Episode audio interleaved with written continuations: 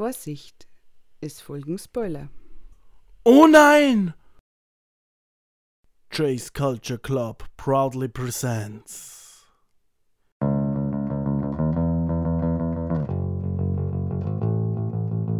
Hier kommt der. Äh, also, ihr werdet ihn nun hören dürfen. Der Mann, der Spider-Man zum Nachbar hat und von Black Panther großgezogen wurde. Unser Comic-Experte Matze Schwarz.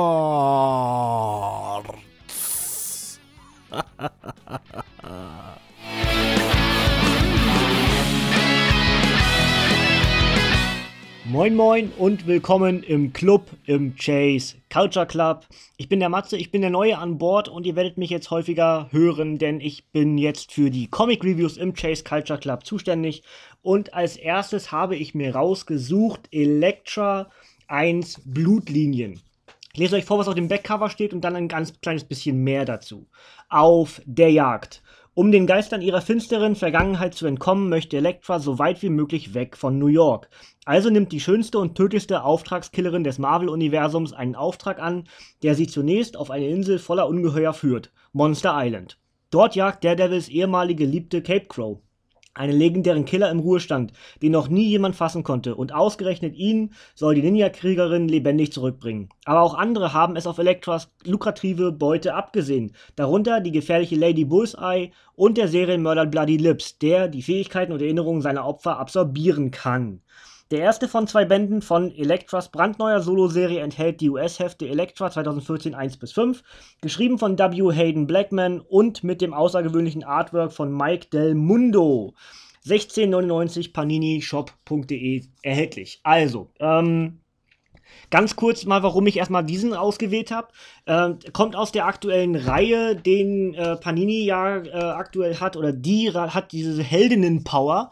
Da habe ich noch im Nerdhurt-Podcast, denn da komme ich her, ähm, ursprünglich ähm, da habe ich gerade Black Widow gemacht und jetzt halt Elektra 1. Elektra 2 folgt dann irgendwie die nächsten Wochen und Monaten. Dazu gibt es aber auch noch Spider-Woman, Spider-Gwen, äh, Miss Marvel und ganz viele weitere. Also äh, diese Heldinnen Power ist so eine extra Reihe, die jetzt mal, die jetzt Panini rausgebracht hat. Die sehen auch alle entsprechend am Backcover ähnlich aus. Haben dasselbe Design wie die ähm, aktuellen Marvel Now Paperbacks, was ja auch wunderbar passt. Ähm, ja, ich bin muss ich zugeben, etwas unbeleckt, was Elektra angeht. Äh, ich kenne natürlich die, den Film und ich kenne auch viele der Marvel Knights äh, Comics, die in Deutschland erschienen sind. Aber darüber hinaus habe ich mit Elektra und auch mit Daredevil eigentlich gar nicht so viel am Hut. Ähm, ich merke irgendwie, je älter ich werde, das ist, mag jetzt ein bisschen komisch klingen, aber äh, je älter ich werde, dass mich diese Comics viel mehr faszinieren und viel mehr begeistern, als sie es früher getan haben, als ich Kind war. Ähm, es ist halt irgendwie eine relativ brutale Art, aber es hat eben so viel mehr zu bieten als diese äh, reine Brutalität. Denn es geht gar nicht um die Brutalität selbst, es geht ja um viel mehr. Ähm, Elektra 1, Blutlinien, ist irgendwie. Ähm, also mich hat es deswegen so begeistert, weil es das fantastische Artwork von Mike Del Mundo hat. Äh, es steht zwar auf dem Backcover drauf, aber das ist nicht einfach nur so dahergesagt. Wenn ihr die Möglichkeit habt, guckt euch einfach mal die Cover an, die ersten fünf. Also wir haben ja jetzt hier den Sammelband äh, von Elektra äh, Blutlinien, enthält die Comics 1 bis 5 von der Elektra 2014 Marvel Now Serie.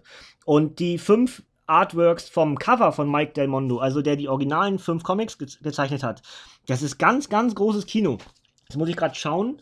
Äh, nee, von den, von den fünf wurde gar nichts für das Cover ausgewählt, was wir jetzt wirklich bei, bei dem Panini-Comic sehen. Muss ich mal schauen, bei den alternativen Comics, hier ist es. Ähm, ausgewählt wurde Variant Cover 1 von Bill Sinkiewicz. Ja, aber äh, dennoch, die fünf Cover, die wir hier haben, äh, bei 1 ist es so, Elektra halt einfach nur rot und weiß und man erkennt sie halt, da sind Fledermäuse oder sowas mit drin. Ähm, bei Band 3 ist es ihr ihr, ihr Dolch, dieses, was ja auch so Raphael von den Turtles hat ja auch diese, diese Waffe, ne? Ähm, als ob diese Waffe halt in Wasser gestochen wurde und genau dadurch Elektra halt eine Bahn zieht. Und ganz, ganz großartig finde ich äh, das Cover zum 5. aus dem Oktober 2014. Das äh, hat halt dieses blutverschmierte, diesen blutverschmierten Dolch Und ähm, sie hält den genau so, dass der lange Teil dieser Waffe sozusagen ihr Mittelfinger wäre. Also sie zeigt eigentlich irgendwem den Mittelfinger und das sieht ganz, ganz toll aus. Dieser Blut tropft so ein bisschen runter und ein bisschen im, im Eis, weil das, dazu muss man wissen, dass die Story äh, auf Höhe von Band 5 schon im Schnee spielt. Also deswegen auch alles ein bisschen frostig dargestellt. Ähm, zur Story selbst. Ähm, Elektra kriegt, wie, es auch hier eigentlich steht, Elektra kriegt den Auftrag, was wie auch nicht wirklich anders zu erwarten war, denn sie ist Auftragskillerin ähm, von der Hand damals ähm, ausgebildet, eigentlich ja schon mal gestorben. Da gab es ja dann auch große Probleme zwischen äh, originalem Autor äh, Frank Miller und, und Pan äh, Panini, wollte ich gerade sagen, und Marvel. Aber äh, wir als Comic-Fans müssen schon sagen, dass es gut war, dass wir Elektra immer noch haben. Denn äh, vor allem seit dem ja, Reboot ähm, wurde ihr eine ganze Menge äh, Leben eingehaucht und dann war sie auch Teil der Thunderbolts und hast du nicht gesehen, ja? Übrigens, Thunderbolts mache ich vielleicht auch irgendwann weiter. Ähm, da bin ich nämlich gerade wieder überlegen, ob ich das mal endlich weiterlese. Aber das nur so rein theoretisch.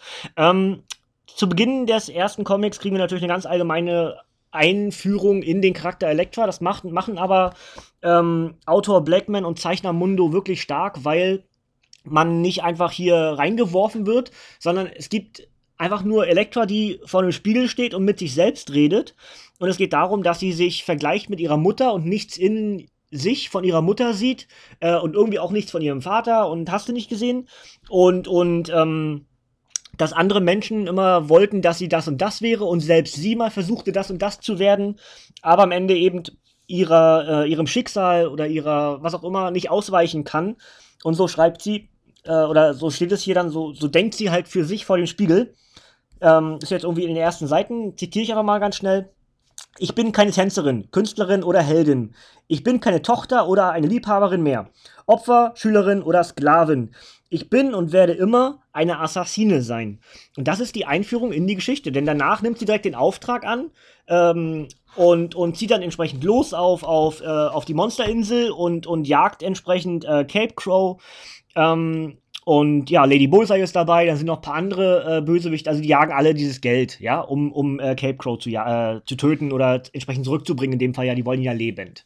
Ähm, stellt sich halt raus, dass der Auftrag von dem Sohn von dem, von dem Cape Crow kommt, aber ich werde euch nicht unbedingt aufklären, was passiert ist. Ähm, ganz wichtig finde ich den äh, Bloody Lips Charakter. Für mich ein komplett neuer äh, Charakter im Marvel-Universum. Ich habe von Bloody Lips meines Wissens oder jetzt, so stand jetzt, würde ich einfach mal sagen, noch nie was gelesen. Und Leute, Leute, ist das ein fantastischer Bösewicht. Das ist ebenfalls ein Serienmörder. Und ähm, ich würde mir wünschen, dass der häufiger auftaucht. Und warum nicht nur äh, in, in Universen, wo es um Serienmörder geht? Also, weiß ich, Punisher, äh, Daredevil, Elektra oder so, muss ja nicht sein. Ähm, ich könnte mir auch gut vorstellen, dass das ein, ein richtig cooler Bösewicht, Beisp beispielsweise für Moon Knight oder sogar für die Avengers, Deadpool, da könnte man wahrscheinlich wieder schräge äh, Stories draus machen. Ganz, ganz toller Charakter. Ähm, er isst Körperteile seiner Opfer und bekommt jeweils die Eigenschaft von demjenigen, den er gerade ist. Also wenn er jetzt beispielsweise das Gehirn ist von jemandem, dann kriegt er die Erinnerung von dem, was er natürlich haben will. Wenn er jetzt ein Bein ist von jemandem, der wahnsinnig schnell ist, ist er auch wahnsinnig schnell. Wenn er ein Arm ist von jemandem, der wahnsinnig kräftig ist, ist er auch wahnsinnig kräftig. Ganz, ganz toller Charakter und das ist jetzt das, das ist das reine, was man sieht, ja, also diese, diese Fähigkeit, dass er jemand, dass er jemand aufessen kann und dessen Fähigkeiten übernimmt und Erinnerungen. Aber viel interessanter ist eigentlich die Darstellung von dem eigentlichen Charakter Bloody Lips selbst. Denn ähm, ich muss kurz gucken, in welcher Farbe. Ich glaube in Rot. Ähm, muss ich gerade mal schauen. Ja, in Rot. Alles, was er sagt und was er denkt, wird in Rot gehalten. So, so rötlich, orange irgendwie. Ähm, und alles, was seine Gedanken sind, genauso wie es Elektra ja vorher auch hat, ähm, sind halt ja, so Selbstzweifel. Selbstzweifel, warum mache ich das eigentlich? Ist eigentlich total klagevoll. Er bemitleidet sich selbst, aber am Ende ist es immer wieder der Bösewicht, also wirklich dieser schmierige irgendwas, der einfach nur mehr Opfer essen will und äh, eigentlich nicht, nicht satt wird. Das ist wirklich, diese, bei dieser Metapher kann man bleiben. Und, und äh, ja, wie gesagt, klagevoll und unzufrieden. Und das gefällt mir richtig, richtig gut, weil dass irgendwie auch so äh, Psychosen und sowas in ihm dadurch ganz schnell durchkommen in diesem Comic-Stil. Und dort wieder ganz, ganz großes Lob an die Zeichnung eben von Del Mundo, der das alles wunderbar hinkriegt. Einige Zeichnungen sind vielleicht ein bisschen zu, ein bisschen too much, so. ähm, weil ganz viel in den Bildern passiert und man muss wirklich überlegen, okay, was, was ist das jetzt gerade? Ist das jetzt Blut oder ist das bloß ein Streifen oder ist das vielleicht der, der Zug der Klinge von Elektra oder doch von der Schlange, also äh, von, von äh, Bloody Lips? Das ist ein bisschen schwierig zum Teil aber ganz, ganz großartige Zeichnungen, äh, die natürlich die, die Story von, von, äh, von Blackman unterstreichen. Ja, das ist wirklich so diese, diese Kunstform, was Comics halt sind. Da habe ich im, im Nerdhurt habe ich ja vor kurzem äh, Moon Knight gemacht. Ich mache auch bald weiter mit Moon Knight, weil Moon Knight 3 ist ja gerade erschienen, jetzt im Januar 2016. Und äh, da übrigens, äh, Januar 2016, da ihr mich noch nie gehört habt, äh, gesundes neues Jahr. Ja, von meiner Stelle aus kommt zwar jetzt gerade ein bisschen später, weil ich schon fast 10 Minuten rede, aber äh, gesundes neues Jahr. Und wie gesagt, ich bin eine neue. Ich komme jetzt öfter in den Chase Culture Club. Und ja, das wäre eigentlich schon Band 1. Ich will euch diesmal gar nicht erklären, was hier, also wie es ausgeht oder so. Denn ganz automatisch mache ich ja noch einen Band 2, dann mit den Stories 6 bis 11 dieser äh, 2014er Elektra-Reihe. Dann ist, das die, die, ist die Story abgeschlossen. Und deswegen habt ihr noch die Möglichkeit, wenn ihr wollt, das vielleicht bis dahin zu lesen. Und äh, alles, was dann noch wichtig ist, nämlich wie es weitergeht mit, mit Lady Bullseye und auch Bloody Lips und, und mit natürlich Elektra, das werdet ihr dann entsprechend in meinem äh, zweiten Review auf die Elektra-Miniserie. Und ja, das soll jetzt aber soweit gewesen sein, deswegen mache ich das Obligatorische. Wer die Nerdhurt Comic Reviews noch kennt oder schon kennt, der weiß, was ich am Ende immer mache, denn ich sage euch einfach, wann es veröffentlicht wurde, welches Format es ist, wie viele Seiten es hat, wer Autoren und Zeichner sind und welche Stories enthalten sind und was das Ganze kostet, wo es erhältlich ist. Ja. Ähm, also, Erstveröffentlichung ist der 28. April 2015. Es ist ein Softcover mit 124 Seiten. Autor ist W. Hayden Blackman und Zeichner Mike Del Mundo. Wie gesagt, nochmal großen Daumen nach oben. Ganz, ganz großartiges Artwork. Äh, Stories sind Elektra 2014, Marvel Now 1 bis 5. Das Ding kostet 16,99 und ist bei Panini Comics unter paninishop.de zu erhalten. Natürlich ist deswegen auch Panini Comics äh, dann der Herausgeber. Ja, das soll es gewesen sein. Mein erstes Comic Review im Chase Culture Club. Und es werden viele weitere kommen. Ich werde auch noch weitere aufnehmen jetzt für die nächsten Tage. Wie sie veröffentlicht werden, müssen wir einfach mal schauen.